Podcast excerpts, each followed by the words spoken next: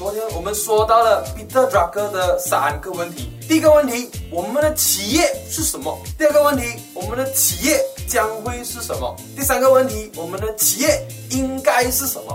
那前面的这两个问题呢，就是在探索企业的愿景。第三个问题呢，我们的企业应该是什么？就是在探索企业的使命了。那么简单的来说呢，企业使命就是存在的意义。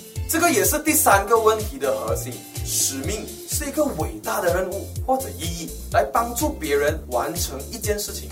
使命这个伟大的任务是完成不了的，这是因为使命完成不了，所以它需要一代又一代的企业家不停的努力，企业才能基业长青，持续的经营。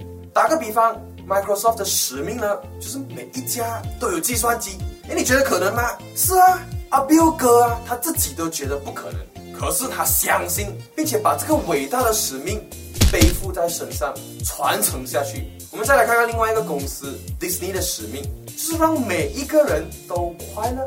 然后呢，他们就因为有了这个使命，制作了这么多好看的卡顿，成为每一个孩子的童年。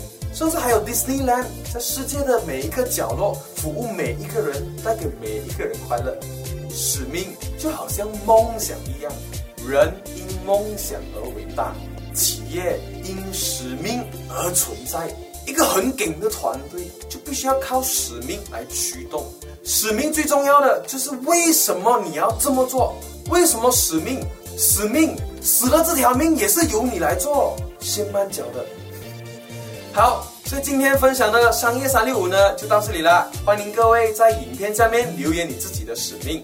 告诉你第二个秘密，使命说出来也会实现哦。我们明天早上见。